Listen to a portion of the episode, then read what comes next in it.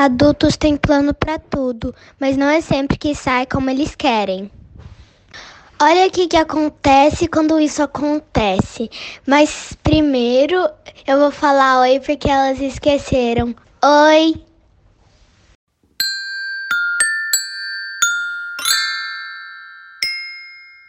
Criar com amor. Criar com afeto. Criar com alegria. Criar, com asas. Cena 1. Eu sou a Júlia. Eu a Paola. E, e nossa mãe é a Paty Juliane do Criar com Asas. Cena 2. Eu sou a Constância. E eu sou o Bernardo.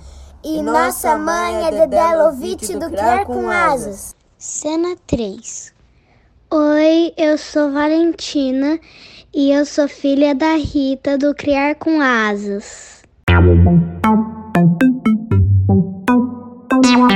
Episódio 16. Você planejou e não rolou. E agora? Bloco 1. Você tem um plano B? Vamos lá. Ô, Rita. Hum. Qual é o seu plano B? Pra quê? Do que, que você está falando, meu plano B? Vocês não estavam falando sobre alguma coisa, Rita? Não, eu sou a tradutora do grupo, viu, gente? A gente vai começar o podcast assim. Eu sou a tradutora do grupo. Meu plano B da vida. Não, gente, calma, peraí, deixa eu explicar. Eu vou fazer aniversário agora, sabe? Então eu tô naquele momento, assim, sabe? Vou fazer 44 anos, que eu tô achando bonita essa idade, 44, né? É, bonito. Nunca fiz 44, é a primeira vez. Poxa. Aí vem um ser humano, assim, a gente ia fazer um. Tinha um programa que ainda vai acontecer, mas que a gente teve um imprevisto, então a gente está tendo que mudar a rota aqui com o avião andando, de repente, no meio de uma turbulência. Aí alguém vira e fala, Rita, qual é o teu plano B? Cara, eu não, eu não tenho nem o A, eu, eu acho que eu não tenho nem o A. Você perguntar qual é o A, eu não sei responder. É, qual é o seu plano B, Dé? Meu plano B, eu não tenho plano B também. Ah, olha, eu tenho plano B para tantas coisas, eu posso começar a definir aqui todos os meus planos B. Mas, mas sabe que, falando em plano B, eu estava quando você perguntou, eu fiquei pensando nisso, né, Paty? O que, que é um plano B? É você ter uma alternativa para alguma coisa. Mas eu tenho tido sorte nos últimos anos da minha vida. Eu não, tô, eu não estou precisando usar um plano B. Meus planos, assim, têm acontecido, e quando eles não acontecem, ou eu simplesmente deixo para lá, uma coisa que não era para acontecer e não vai fazer falta na minha vida, né? Esse primeiro plano, então eu não preciso fazer um plano B. Ou realmente o plano A deu certo. Então, é, essa coisa de plano B é muito estranho, né? Porque a gente tira da, da vida da gente, mais uma vez, né? As expectativas, assim, a gente tira toda aquela adrenalina do plano A não dá certo né? Ou do plano A não ser exatamente aquilo que a gente pensou, e daí a gente quer correr para um plano B. E, Porque gente, você não quer se frustrar de jeito nenhum, né? Você precisa nenhum. sempre controlar, você sempre tem que estar no controle. Mas eu acho que as poucas coisas que eu planejei não não deram certo, não vingaram. não, agora que eu parei para pensar agora aí, tá vendo? reflexões de mas é verdade, eu acho que as coisas que, que fluíram foram as menos planejadas. É, acaba fluindo. Eu nunca fui muito de planejar, de verdade, assim. Hoje, às vezes eu olho e falo, certas coisas eu devia ter planejado mais. Mas também eu não ia estar aqui. Acho que eu nunca tive plano A, por isso que eu não sei falar qual é meu plano B. Pode ser, pode ser uma é também uma opção. Eu acho que a gente ficar planejando muito é, para mim, é um meio desgastante. E hoje aconteceu uma coisa interessante. É, aqui em São Caetano, eles abrem sempre o projeto de esporte né, para os moradores de São Caetano pela prefeitura. E a Constância, como ela está gostando de natação, já até coloquei já ela numa escola particular, mas eu tinha inscrito ela nesse projeto aí da prefeitura e eles chamaram a gente para fazer um teste. Falei, mas teste, né? Daí a gente chegou lá, eles esclareceram que é o seguinte: algumas pessoas já sabem nadar, eles querem saber como elas sabem nadar, e outras que não sabem nadar entram no plano desde o começo. Tá bom, ela foi fazer o teste. E eu fiquei em cima, porque é piscina, gente, piscina olímpica. Coisa mais linda a piscina. Mas quando ela chegou, ela olhou aquela piscina gigantesca, funda, ela fez assim, e a gente estava lá em cima na arquibancada, porque pediram para a gente subir, e ela fez assim: Eu não quero fazer esse teste. Eu falei: Bom, mas você que pediu para a gente vir, eu até falei que deixa para lá, mas você quis vir, o que aconteceu? Ela: Não, não, eu, eu não quero. E olhava para a piscina com um olhar de terror. Falei: Está com medo? Tô. Você está com medo do teste ou está com medo da piscina? dela, eu estou com medo da piscina e estou nervosa com o teste. Daí eu falei, bom, o teste não é para você passar ou não, é só para eles saberem quanto você sabe nadar. O tamanho da piscina, você não vai usar a piscina inteira, ela não vou conseguir nadar, tudo isso, né? A preocupação dela era essa. E aí ela desceu para fazer o tal do teste, a gente conversou, ela resolveu ficar. Descemos, o professor bem bacana, acolheu tal. Quando é, e eu subi, porque eu não podia ficar ali na piscina, eu subi na arquibancada. Quando ela pulou na piscina, e ela ficou ali, porque era bem funda a piscina, não tinha onde ela segurar. Então ela pulou e ela ficou ali. Eu falei, nossa, mas como ela como fica bem ali no meio da piscina, só mexendo assim um pouco os braços e a perna, não um movimento brusco, bem levinho, sabe? E o professor mandou ela nadar, e ela foi, ela voltou. E daí o professor me chamou e falou: Olha, de cada mil crianças que vêm aqui, duas, vou por duas, vai, tem o domínio que ela tem na água. E vocês duas devem lembrar que eu falei que quando ela falou que queria fazer natação, eu fiz uma cara, hum, natação, porque eu não, não gosto, não me pega.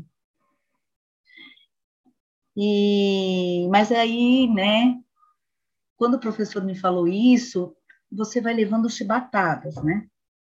Porque eu falei, poxa vida, olha só, se eu seguisse aquilo que só eu gosto, só eu enxergo, ela não ia estar tá aqui. Ela não ia receber, né? Essa, é tão boa essas palavras, né? De incentivo, assim, de colocar você num lugar, num lugar onde você é bom. Num lugar ao qual ela já pertence, né? Isso. Instintivamente, falou, naturalmente. Falou bem bonito agora, um lugar que ela já pertence. E que ela só precisa de um empurrão, e ela precisa do apoio, porque sozinha, com oito, com nove anos, ela não vai, né? Ela não consegue. E aí vem o nosso olhar. Né? Aí vem a nossa, é a delicadeza da vida, né? É um é isso que você falou, Rita, é sem planos. Então, foi tão instintivo meu também, sabe, inscrevê-la, é, receber esse, esse WhatsApp falando que tinha o teste, falar vamos, ela vamos, e todo esse processo foi tão importante para mim, gente. Estou falando tudo isso porque simplesmente por mim eu nunca chegaria na natação com ela. Eu nunca chegaria. Então, se eu não tivesse, eu tenho a mania de bater, né? Depois de ficar na gravação, essas batidas que eu dou. Pareço o Lula. Daí, você. Você chegar. Ela está morrendo de rir. Até você chegar nisso, eu não chegaria sozinha. Se eu não, não é só na batida, não, companheira. Camaradas! E, e aí a gente, a gente cai nessa coisa. Eu achei tão bonito esse meu também. Sabe, eu, eu senti orgulho de mim, de ter parado, de ter escutado e pensado, analisado e, e, e deixei de ser egoísta, né? Porque a gente é egoísta pelos filhos, a gente, que mãe que quer fazer mal para o filho? né? Algumas bem, bem raras acontece, mas na maioria das vezes, qual mãe quer fazer mal para um filho? Ô, Dedé, mas... mas eu estaria fazendo mal? Você percebeu que você também não se debateu nessa água? Não, você deixou ela fluir? É isso aí. Foi isso que aconteceu. E olha, é muito, é muito orgulho isso. E eu estou falando isso também hoje porque até comentei com a Paty de, um, de, uma experiência que eu tive hoje, que eu não, não, vou falar muito profundamente, mas eu tive uma experiência hoje com, algum, com algumas crianças que me tocaram muito também, onde elas mostraram assim uma uma vontade de serem ouvidas, mas serem ouvidas autenticamente. O que, que, é isso, né? Ser ouvida autenticamente. Ser, eu acho que ser ouvida de uma maneira autêntica é você é, não julgar, é você. É, e olha que coisa, eu vou falar uma coisa que vai parecer meio louca, mas é não se colocar no lugar. Porque algumas vezes a gente se colocar no lugar da pessoa traz para a gente o nosso repertório. E a gente se coloca no lugar da pessoa. E a gente continua não entendendo ela. E sabe o que mais? Ela já está no lugar dela. Você não precisa ir para o lugar dela, ela precisa que você seja você. A gente se esquece disso. Muitas vezes, quando você está disposta a só servir, você tira a chance do outro ou de servir, ou de, e nesse caso, de se eu chegar para você, eu não preciso que você seja eu. Eu preciso que você seja você. Então, é profundo isso, né? Mas eu, eu tenho pensado um pouco sobre isso, sabe? E eu acho que é, é meio que nossos. Imagina na criação de um filho, né? Se você ficar se colocando no lugar dele o tempo todo, ferrou, né? Você abandona o barco. Mas sabe uma coisa importante que eu ouvi? É assim: é, estamos vivendo em tempos diferentes, né? E você lembrar como foi a sua adolescência é importante, mas você tem que ver que você viveu coisas diferentes.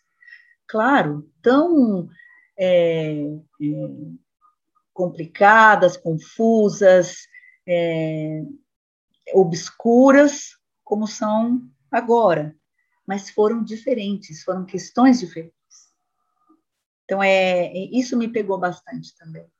Então, quando eu lembrei da natação, que é uma coisa diferente para mim, né? Como pode gostar de natação? Gosta, né? Senão nós não teríamos nos campeões, né? De natação.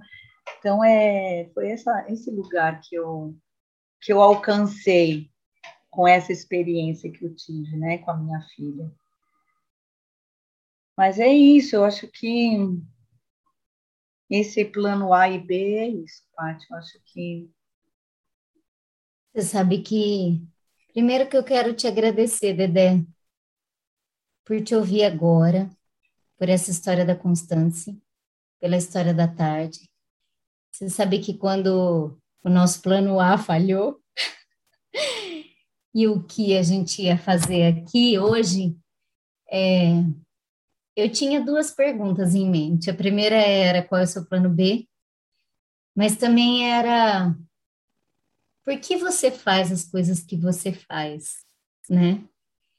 E eu acho que você me respondeu hoje à tarde, agora à noite. Eu acho que a gente faz isso aqui para a gente estar junto e para a gente refletir e conseguir é, olhar as coisas de uma maneira mais clara, né? É, eu também estou passando por algumas coisas aqui com as minhas filhas. E hoje cedo eu tive uma reunião na escola sobre a mais velha, né, e os processos das crianças da sala dela. E a gente volta para esse lugar da atenção, do olhar, da escuta, né? O que eles estão falando, o que eles querem falar, como eles falam, de que maneira eles falam. E o que a gente faz com isso, né? Como a gente pode ajudar e auxiliar eles nesse processo tão difícil. Você falou de adolescentes, eu estou falando de pré-adolescentes. Nem sei se isso existe, mas existe uma transição. Existe uma idade aí que ela não pula de uma infância para uma idade adulta.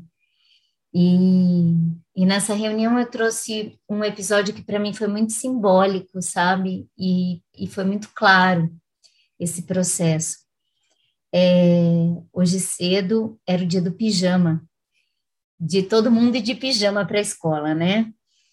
E eu acordei e tô lá fazendo café, de repente chega pequena, com um pijama todo de urso, com uma pantufa de, é, de porquinho, com um bicho, é, é, com um monstro de pelúcia, com um travesseiro, com, com cobertor, a coisa mais linda. Eu olhei aquilo, estava tava de uma lindeza, de um negócio, assim, aquela infância explodindo, né? De aquela alegria, coisa né? linda, de alegria.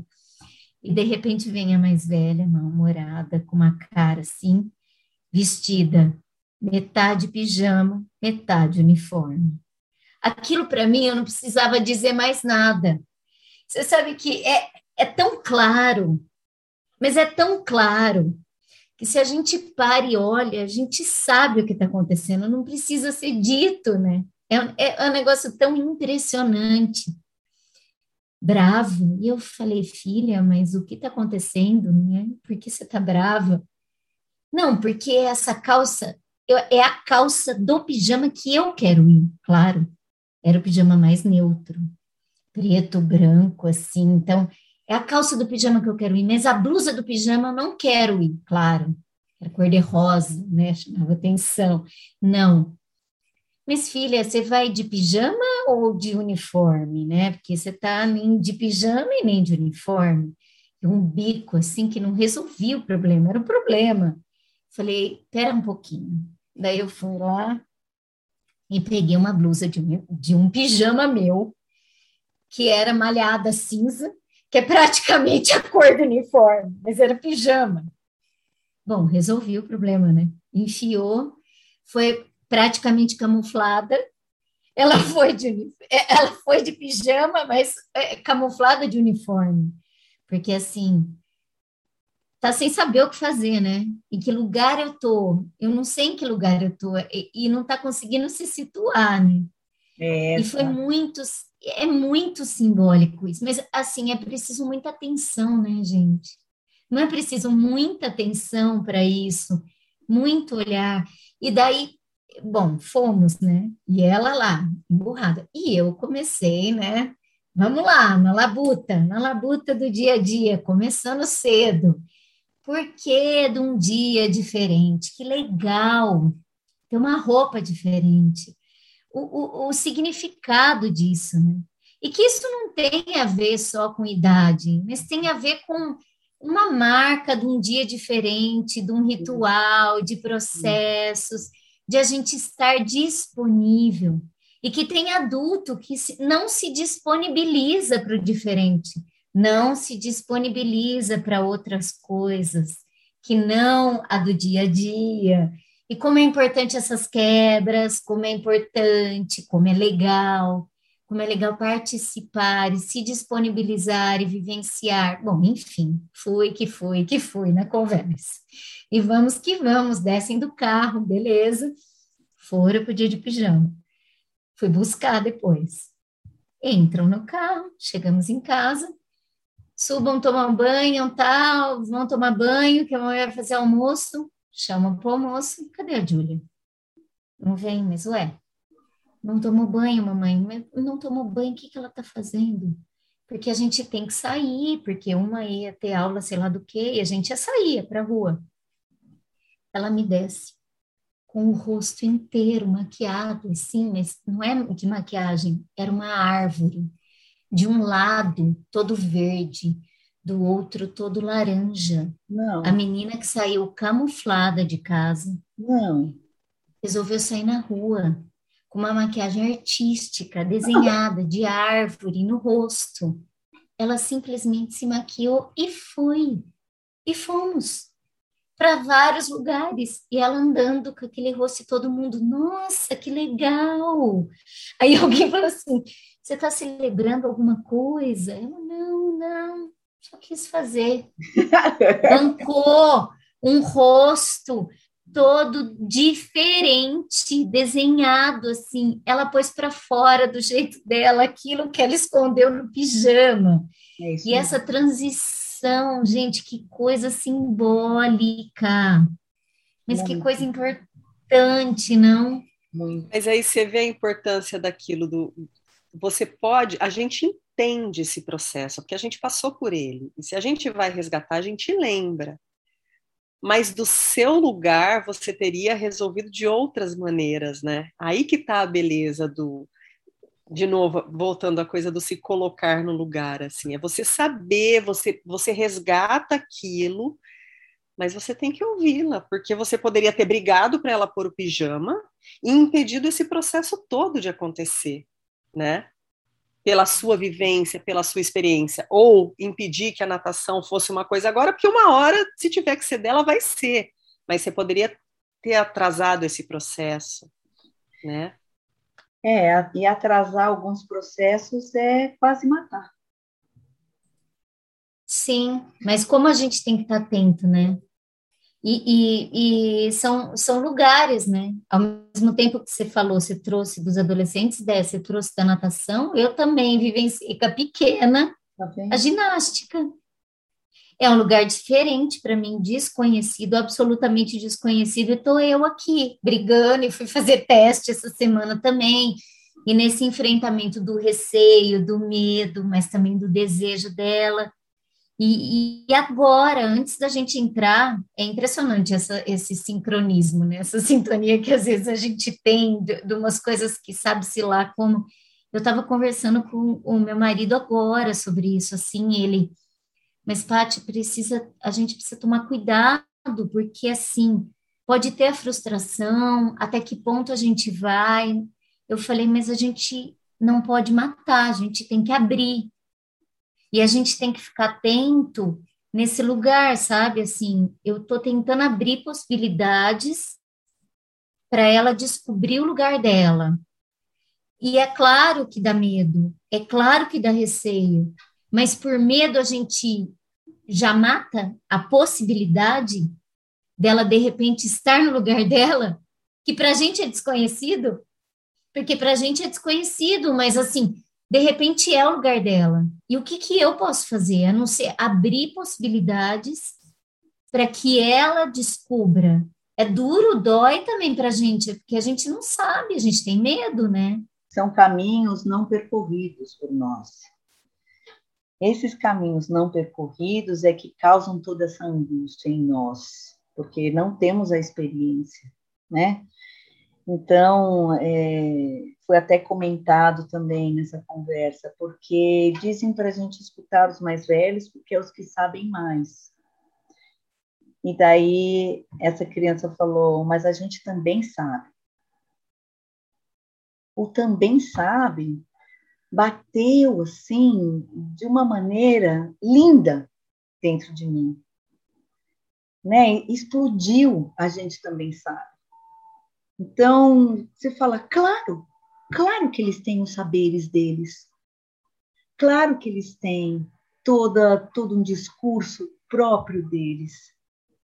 E por que que a gente mata isso? Porque a gente só quer ensinar, ensinar, ensinar? Né? Não, não como professor, estou falando como adulto, a gente só quer ensinar, ensinar, ensinar. A gente quer passar nossa experiência, a gente quer mostrar o que a gente já viveu, a gente quer é, é aquela tua pergunta, Paty, por que você faz o que você faz? Às vezes não dá para responder. Eu lá sei, não sei um porquê disso, eu simplesmente faço. Então eles eles entram né, nessa nessa pegada de que eles sentem a potência lá dentro. Mas por que que eu não posso? Você ia falar, Rita? Eu ia falar que vocês querem falar de caminhos não percorridos. Vamos falar da minha vida de mãe expatriada, vivendo nos Estados Unidos, tendo uma filha sendo criada e alfabetizada aqui, uma cultura que eu mal conhecia, conhecia dos filmes. Talvez explique daí por que, que eu faço o que eu faço hoje de ensinar cultura brasileira e português para as crianças aqui, né? Porque um dia eu me dei conta que minha filha nunca tinha pulado um carnaval, como eu que pulei em, em, em salões. A gente tem até posts antigos, né, sobre isso que a gente já falou. É, um dia eu me dei conta que eu estava assistindo no YouTube as musiquinhas que minha filha chegava cantando da escola, porque eu nunca tinha ouvido. Se eu tinha ouvido, era uma versão traduzida. Um dia eu me dei conta que ela estava me ensinando o inglês que eu não sabia. E aí eu vou falar que essa inversão de papel, ela te pega num lugar que você fica assim, você já tem os questionamentos de você morar fora, né, de está crescendo longe da família, tudo que você ouve é assim, ah, mas ela está tendo oportunidade, está tendo oportunidade, está tendo... Porque ninguém está olhando ali, né, de perto. Ninguém está deitando à noite com ela e conversando e ouvindo das saudades que sente. E ninguém está ouvindo as suas saudades de coisas que você não viveu e que você não vai proporcionar para ela, porque a escolha sua e do seu marido é de vocês morarem longe e passarem semanas, no máximo meses, de um ano inteiro longe das datas, fáceis e difíceis, né? E, e aí tudo que você faz, é per, você é obrigada a percorrer junto um caminho, e tem uma beleza nisso. Um caminho que ele é totalmente desconhecido.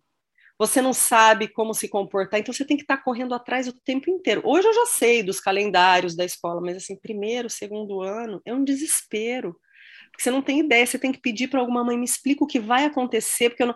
Ah, é aquele dia que faz isso, tá? Aquele dia que eu nunca vi na minha vida. Isso, isso nunca apareceu em filme, então eu não sei do que você está falando. E aí você vai junto, e aí tem uma beleza, e teve um momento da nossa vida que a gente combinou isso, que eu ia ensinar algumas coisas de português para ela, para que ela pudesse me ensinar algumas coisas de inglês. Só que eram coisas de português que ela já tinha no dia a dia com a gente. Mas eu vou dizer que não é fácil, não. É, é, mas tem a beleza também, né? Claro, é uma experiência né, que a gente não tem e que deve ser maravilhosa. Eu estava conversando hoje, agora há pouco mesmo, com, os meus filhos, sobre a nossa viagem quando a gente foi para a Finlândia.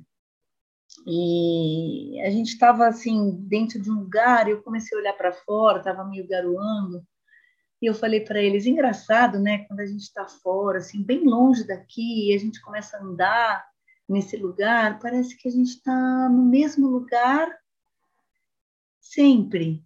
Não, não sei explicar, mas eles entenderam e eles falaram: é, eu senti isso lá na Finlândia. E eu falei: é, eu senti isso também. Daí eu falei: mas será que a gente ia conseguir morar lá? Daí o B falou: Ah, naquele bairro que a gente estava era bem legal, a gente podia alugar uma casa lá e a gente podia ficar um pouco lá. E eu falei: Olha, eu vou falar uma verdade para vocês. Eu fiquei com bastante medo de ir ficar, porque eu penso que vocês iam sofrer bastante com a língua, sendo uma língua muito difícil, vocês já estarem maiores, né? Onde dificulta um pouco o aprendizado, vocês iam sofrer um pouco, tal. E daí a gente começou a brincar é, de como eles iam se comunicar e tal. Então, a gente fez uma simulação do que você passou hoje. Olha só, né, as nossas ligações. E a gente começou a imaginar, poxa, se alguém vir falar em finlandês, Daí a Constance falou uma frase que a gente estava aprendendo um pouquinho de finlandês, ela falou, né? Eu me chamo Constance, que é Mina Olen Constance. Deu aí, ó, eles iam achar o máximo, você já ia falar né, o teu nome, pelo menos, tal, e a gente começou a, a imaginar isso. E você falando me lembrou da nossa conversa, a gente teve um pouco antes de chegar em casa, antes de começar a gravação. Então, são experiências que de viajar também, né, que a gente não, não esquece.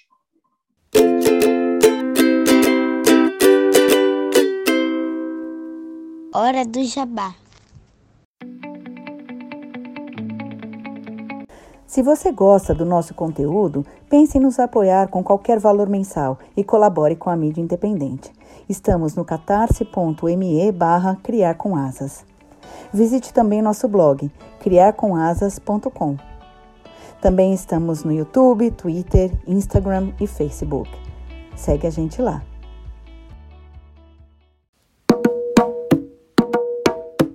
Bloco 2. Plano de viagem? Que viagem?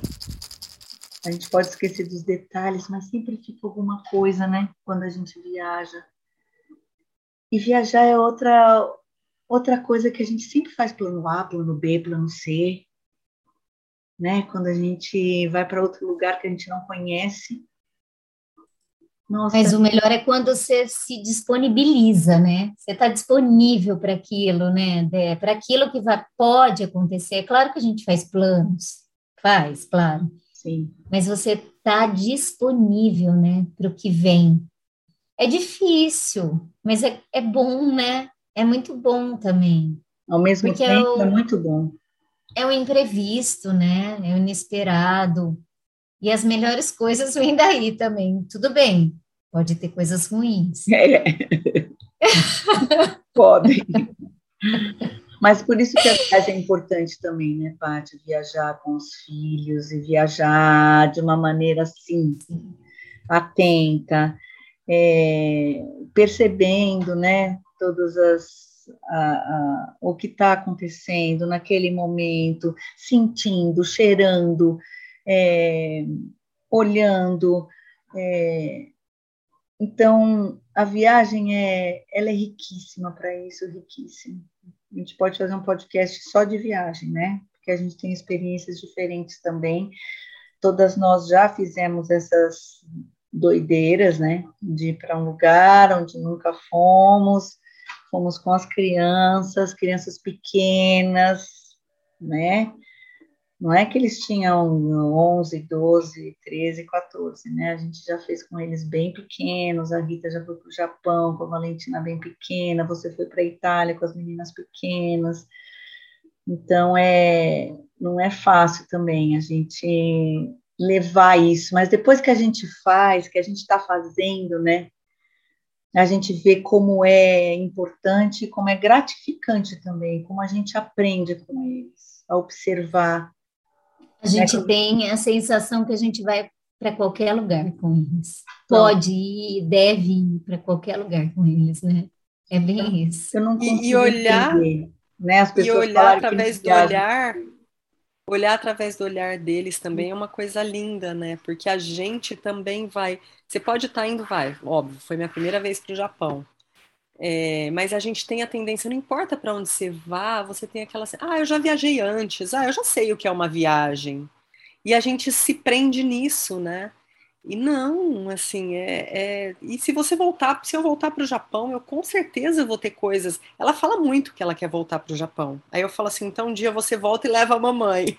E é engraçado que ela era pequenininha, né?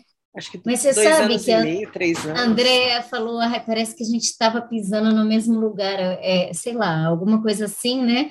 Eu lembrei, Rita, agora você falando do Japão, que ela gostava de brincar com as pedrinhas, aquele templo lindo e ela brincando com as pedrinhas. Lá na Itália também, assim, aquela coisa linda, assim, né, na sua frente. E de repente eu olhei, cadê as meninas? Elas estavam embaixo da mesa, montando uma casinha também com folhinha que elas estavam pegando ali. e daí você fala, gente, é, é, tão rico, é tão lindo, é tão inteiro, que é o que tem no momento, e, e tá tudo certo, né? Eu também não compreendo, André, esse Porque lugar. Porque elas de... são elas em qualquer lugar do mundo. Ai, não dá para ir com criança. Como não dá? Criança dá para ir em qualquer lugar. Não, é posso falar? Você sempre falou sobre isso, né? Como o mundo, como o mundo não é não, não é suporta é a criança. Não é que não é receptivo, não suporta a criança. Não, tem não suporta que quem já trabalho. Fala, não, aqui não tem aqui não pode ter criança, né? Tem hotel, tem vários lugares assim. Enfim. Eu lembro de uma experiência que eu tive no Japão, que a gente estava viajando, e aí veio uma, um casal falar com a gente, e ela veio assim, a mãe com os olhos brilhando, falou assim: Nossa, como é que está sendo essa viagem? Eu vi que vocês são brasileiros também tal. Aí eu falei assim: tá sendo ótima, ela tá, eu tô vendo que ela tá aproveitando, eu deixei minha gente, ali a gente gerou uma frustração, né? Ela falou assim, não acredito, porque ele achava que era impossível viajar com criança, e ela viu, porque ela ficou observando a gente um tempo, e a Valentina tava, tipo, se divertindo ali, e, e, e aproveitando, e do jeito deles, né? Não adianta eu querer que ela venha com a visão do, do templo budista, que não sei o quê, que da pedra que estava no alto, no dedo do Buda. Não, ela trouxe outras coisas. É eu lembro que a gente tinha voltado, tipo, na semana seguinte, aí ela falou assim para mim: Mamãe, vamos comer comida em japonesa? Até pouco tempo atrás ela falava em japonesa, e ela adora até hoje. Eu falei: Ah, vamos, filha, mamãe vai procurar um restaurante. Não, mamãe, vamos comer lá no Japão. Eu falei, mas filha, como é que a gente vai para o Japão? Ela falou, é só pega o avião, a gente come e volta. Então é oh. isso, a criança é isso, ó, é isso. Na cabecinha dela é isso que ficou. É o estar, é, é, o estar, né? É o instante, né? Você sabe que aqui no Brasil, Rita, aconteceu isso comigo, com o Luciano também com o casal. A gente, a Paola tinha que quatro anos, que toquinha. E a gente foi para Bahia, mas foi para Maraú, pegava barco, pegava não sei o quê, pegava van, tudo bem, demora. Você foi para Caraíva, não foi? Então, fui para Caraíva, mas eu acho que essa foi Maraú, foi pior ainda, pior que eu digo assim, de acesso, né? A praia tinha que levar mala na, na areia, e daí ficava o hotel no meio do morro, no meio do nada, assim. Aí a gente chegou, tinha um casal lá e eles olhando a gente todo dia, né? Tomando café. Tipo, daí uma hora a mulher veio e falou: gente, mas vocês estão com elas aqui, aqui com elas. Tipo, a gente deixou as crianças porque não tinha condições, né? E elas estão, tá tudo bem. E não, tá tudo bem. Elas estão com os pais, tá tudo bem tá tudo bem, né? Então é isso. E a gente está falando de um lugar de privilégio, né, gente? Vamos, vamos combinar que assim, a gente não está falando que nossos filhos estão vivendo, né? Que eu levei meu filho como criança que não tem, não tem, não tem espaço, não tem um banheiro para escovar os dentes, não tem, né? É, e falando dessa tolerância mesmo, inclusive desse lugar que não é nosso, né? mas falando na observação é, de mulheres, de pais que não têm onde deixar os filhos, e a intolerância dos lugares onde essas pessoas trabalham, onde às vezes essas pessoas precisam estar, de não, de não aceitar as crianças, isso, isso é uma discussão pesada, né, gente? Porque. Já parou para pensar uma funcionária de um lugar desse, que tem filho, que poderia, talvez, uma criança pequena, eu sempre penso nisso, um filho pequeno. Onde estão os filhos dessas pessoas, né? sempre, né? Sempre penso, Paty, sempre. E aí você olha o espaço e fala, poxa, os filhos deles poderiam estar aqui. O espaço é adequado, não vai atrapalhar ninguém, é claro que em alguns momentos você tem que parar e olhar e dar uma assistência, mas você imagina, você tem quatro funcionários que trabalham num lugar, você leva lá quatro filhos, cinco filhos, você está em quatro adultos. Então você reveza os cuidados, você reveza. Ninguém, ninguém pensa isso. Será que a gente tem que pôr essas cinco crianças que poderiam estar aqui conosco, aqui no nosso trabalho, sob os nossos cuidados. E eles estarem seguros, não seguros no sentido de alguém atacar, seguro, seguros de estar com as pessoas que eles amam, que eles sentem segurança. Agora, essas pessoas vão pagar cinco lugares numa creche para ficar com pessoas desconhecidas num tempo gigantesco, porque você tem que levar antes. Daí você pega o seu trânsito para ir até aquele lugar que você vai. Então, esse vai e volta de trânsito, todo esse tempo para deixar para deixar a criança, para pegar a criança, a criança ficar num lugar que ela não conhece. Bom, esse papo a gente fala todo podcast. Vocês perceberam isso? Todo podcast a gente fala isso. É, porque ah, porque as pessoas precisam, é, as pessoas precisam do jeito que a gente está levando a nossa vida. Porque se a gente parar para pensar, disponibilizar um pouquinho de esforço num começo dessa estratégia, se a gente fizesse isso, tudo mudaria. E o preciso ia mudar de lugar, sabe? A gente sempre precisa fazer alguma coisa, mas a gente tem que mudar de lugar. A gente deixa o precisar num lugar completamente errado. Né? Então a gente precisa deixar delegar os filhos. Não, vamos precisar fazer outra coisa, então, para a gente não delegar? É, a gente começa falando, né, desse olhar da escuta e acaba falando disso de novo. É, a gente sempre vai e volta, né, na verdade. Ó, temos um plano B para a sociedade, pronto. Acabamos de definir o plano B para a sociedade. Então, que deveria ser o plano A. Na verdade, é a sociedade do cuidado. Se a gente for pensar numa sociedade que olha para o humano, que olha para os seres humanos, do cuidado, isso seria um plano A. E esse é o problema, a gente está sempre falando a mesma coisa porque a gente nunca olha para isso, nunca soluciona isso. E são as mulheres que estão aí com as crianças e que essas crianças serão a força de trabalho, estarão na vida aí no mundo produzindo e a gente não pensa nisso, a gente não olha para isso.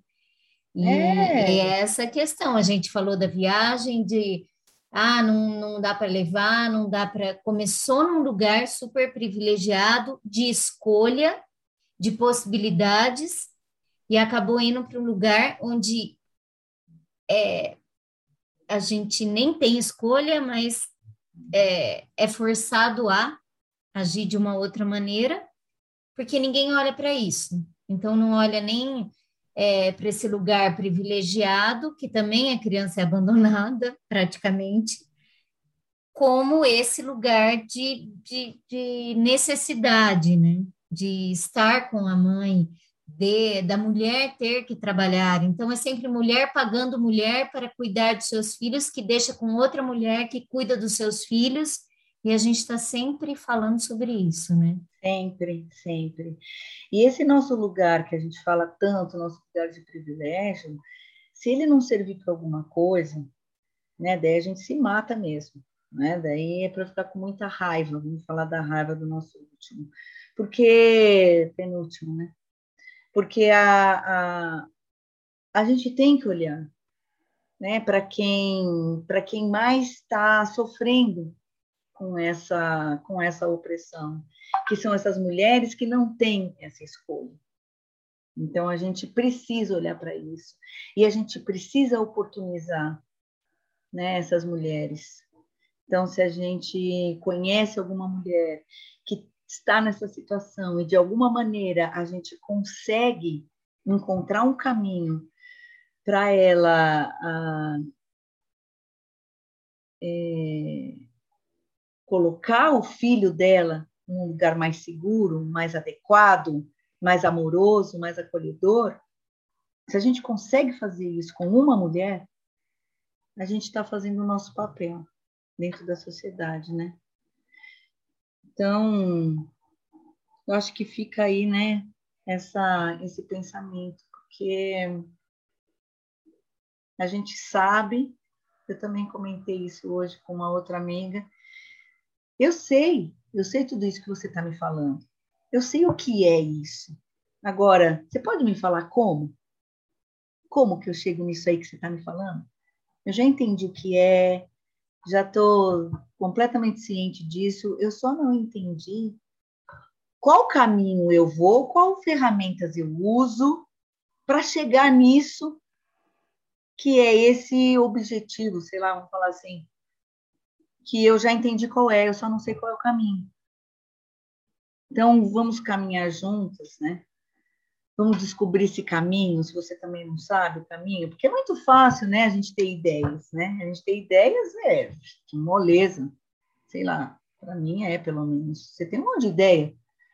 Ah, tenho ideia de fazer isso, de fazer aquilo, mas como que eu vou fazer? Como? Quando que eu vou fazer?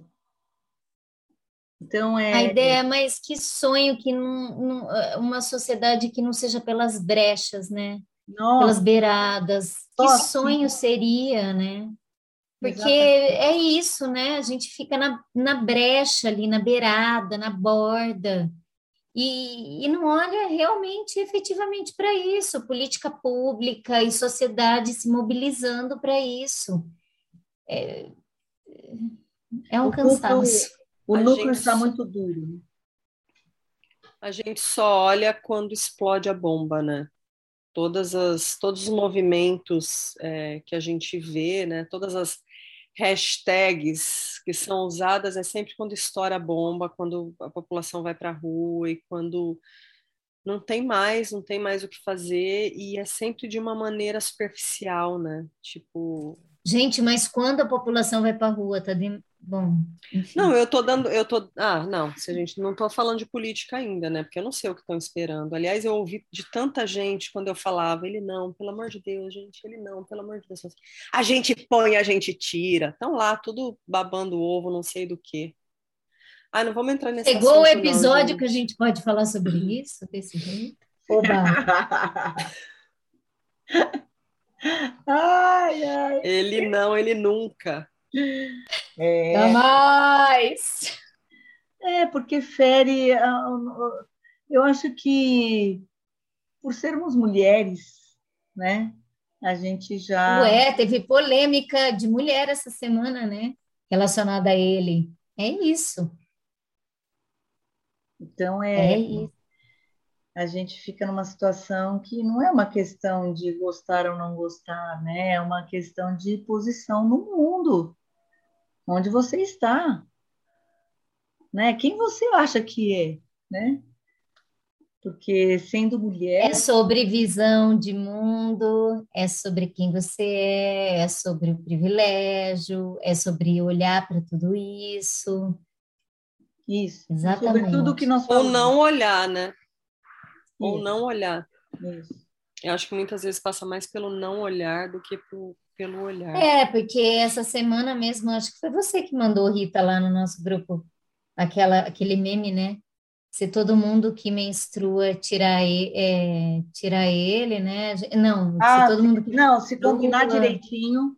Ah, se combinar, combinar direitinho. direitinho. todo mundo que menstrua é. É, tira ele do poder, alguma coisa assim. É. E daí a gente conclui, né, logo em seguida, que não é bem assim, né? Porque entra no como, né? Sim. Entra no como. A gente sabe. Gente, acho que é mais profundo que isso, é porque o todo mundo não é todo mundo. Todo é, mundo sou eu. É, todo mundo sou eu. É, entendeu? Vai entrar ah, é a consciência de classe, de gênero, de tudo, de consciência de seu lugar no mundo. É. É. Como a gente é oprimida, nós estamos falando aqui de saúde pública. A gente falou de uma polêmica de cuidado da vida, saúde pública, mas é de mulher, novamente, né? Então, assim, a gente é sempre é, esse lugar, assim, que não é olhado, é supérfluo, desnecessário, não preciso olhar para isso. Tem sempre outras prioridades e outras prioridades, né? Você entendeu também por que, que a gente não tem plano B? Que a gente está sempre correndo para concretizar o A. Não dá tempo. É. Não dá tempo de sonhar. É. é isso é uma violência. Isso, isso é uma violência. Ah, e a gente volta no padrão também, né? no entra nosso podcast no passado, entra no padrão. A gente não tem como falar de padrão sem passar pelo feminino, pelo feminismo, por tudo isso, né? Por mulheres, porque é quase que inatingível tudo que a gente fica buscando. É o plano A que a gente tem que tem que conseguir de qualquer maneira, porque é isso. É, não tem, não tem outro caminho. A porque você faz o que faz, porque tem que fazer. Porque tem que fazer. É isso. Exatamente. Eu sinto que eu tenho que fazer. Né? O porquê, talvez, a gente descubra só depois. Exatamente o porquê. Mas a gente perde isso também, né, como mulher.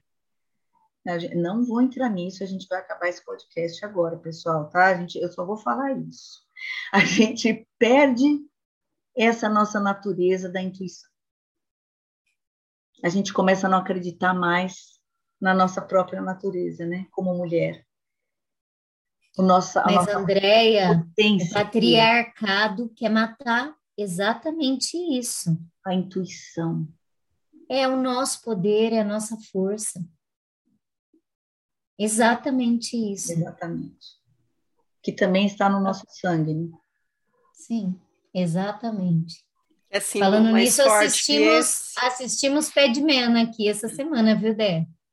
Ah. Essa indicação. E fiz marido assistir junto. E ele ficou vidrado, viu? E foi ótimo. Assistimos todas aqui. Então, é. essa é a sua dica? Dica? Vale como dica? Eu nem sei mais. A gente tem dica hoje? Eu tenho uma, mas eu acho que Vamos essa lá. dica aí é boa, Paty. Pode dar. É, Padman. É um filme indiano que fala sobre menstruação. É, a gente falou agora um pouquinho dessa polêmica dessa semana. É, eu não eu não sei falar, mas eu vou puxar aqui para Dedé trazer essa dica que a Dedé falou de um lugar onde a gente consegue é, auxiliar as, as, as mulheres presidiárias a receberem absorventes. Eu acho que a gente pode colocar aqui. Sim. E, e eu acho que é isso. Padman. Eu vou pensar em mais alguma coisa aqui. É, eu, já que você está pensando, eu só vou complementar de Padman. Por que, que tem a ver com tudo isso que a gente falou também? Porque a sensibilidade dele no momento que ele que ele decide é, lutar por essa causa, né? É, quando ele tem a primeira sensação de que ele tem que fazer alguma coisa, e quando ele faz, é, dando alguns spoilers, mas não vai ter jeito, mas quando ele faz, ele é, é reprimido, assim, ó, não é isso, não é por aí. E ele para, ele pensa, e ele vai escutar mais um pouco né? Ele vai escutar mais um pouco, ele vai observar mais um pouco até chegar onde ele chegou, em perna. Como foi importante essa escuta dele, essa observação dele, esse lugar que ele alcançou, né? Então, assim, ele não tem lugar de fala, não, mas ele tem um lugar de observação. Ele tem um lugar onde ele é, se sensibilizou. Esse lugar ele tem. Então, acho que é isso que a gente a gente tira muito desse filme. Como todo filme indiano, a coisa mais linda dele é não ter pressa de contar uma história. Né? Os filmes indianos não têm pressa de contar história. A minha dica é Little Miss Sunshine. Por quê? Né? Porque é, a pequena Miss Sunshine porque essa menina leva toda uma família atrapalhada ao encontro de si mesmo, né? É porque todo mundo, de alguma maneira, acreditou no sonho, na potência, na possibilidade dessa menina. Então, vale a pena para quem já assistiu tem muita coisa lá que a gente não lembra mais. É importante assistir de novo. É um filme bem bacana, eu gosto. Essa é a minha dica. Eu quero aproveitar que a gente falou. Aliás, eu, eu não sei, deve ter no Brasil, né? Descendants. Mas eu preciso contar um pouquinho da história de como foi isso aqui. É, essa história, né, da filha da amiga que começou a assistir, ah, mas isso não é apropriado para a idade, não sei o que, eu não sei se vocês conhecem. E eu comprei isso para mim e guardei isso para mim. E para mim, Descendants virou o, a malévola querendo absor absorver a alma da minha filha. E eu pus isso para mim para sempre. E óbvio que as crianças todas assistem, e enfim. E a Valentina falava, mas mamãe, por que, que você não quer assistir? Eu tenho certeza que você vai gostar, a história é disso, tal. Eu falava assim, filha, na hora certa a gente vai assistir e tal. Conclusão, dia eu falei assim, gente, né? O que, que eu estou fazendo? Assim, ela está sabendo da história inteira pela voz das amigas que podem estar tá passando. Eu falei, filha, a gente assistir junto. Conclusão da história. Eu adorei. A gente só não maratonou porque não fazia sentido, mas a gente assistiu meio que na sequência os três filmes e depois tem uma animação. É, eu achei muito menos é, agressivo e até com mensagens legais, assim, do que muita coisa que a gente vê nesse pacotão Disney e, e enfim, tantos outros desenhos que a gente tem e, e, que só, né, eu acho que traz ali algumas coisas traz essa coisa da quebra, que são os filhos dos vilões que tem que lutar contra, traz uma coisa que a gente tinha conversado esses dias, que ninguém é inteiramente bom ou inteiramente mal, a gente tem que saber como a gente, a gente pode fazer às vezes uma coisa que não é tão boa assim, e como lidar com isso, isso traz muito claro, é, mas eu acho que o principal motivo que eu estou trazendo isso é que, assim, eu que há, sei lá, um mês atrás, ou duas semanas talvez atrás, achava que isso era um, um demônio, era, era a MoMA na minha cabeça, sabe? A MoMA. Estou aqui indicando Descendentes no nosso podcast sobre plano A e plano B. E, e sobre Boa. todos os planos do mundo, e sobre fazer o que tem que ser feito, e sobre mulheres e tudo mais, escutem Elza Soares, tudo e tudo e tudo que ela canta. Tudo. Eu acho que é isso também. Nossa, adorei essa dica, maravilhosa. Ah, mas Maria Bethânia também. Mulher do fim do mundo. Mulher do fim do mundo é maravilhosa. Amamos aqui em casa, Mulher do fim do mundo. Amamos. E aí eu vou deixar uma dica aqui, sair correndo, porque eu vou ver o último capítulo. Eu sei que a gente ainda vai querer falar com, sobre isso com mais profundidade. Eu sei que a gente ainda tem que conversar sobre isso. Eu sei que também eu, eu tô muito da modinha, né? Se bem que Descendentes é velho pra caramba. Eu tava achando que era super atual e é super velho.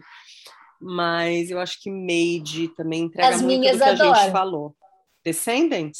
Eu tô, eu tô apaixonada. Eu já falei para Valentina que a nossa fantasia do ano que vem é Descendants, a minha é dela. Eu amei, juro.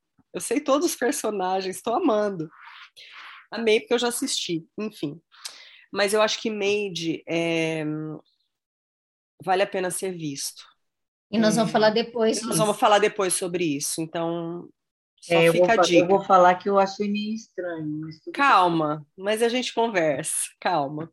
Tá. Hashtag fica a dica. Tá bom. Tá bom? Tá bom? Vamos dar tchau, já que a gente foi mal educado. Ah, nem oi, né? A gente não cumprimentou pessoas. Nem oi, nada, gente. Tchau, Hoje gente. a gente caiu aqui meio desnorteada, continuamos e estamos encerrando assim.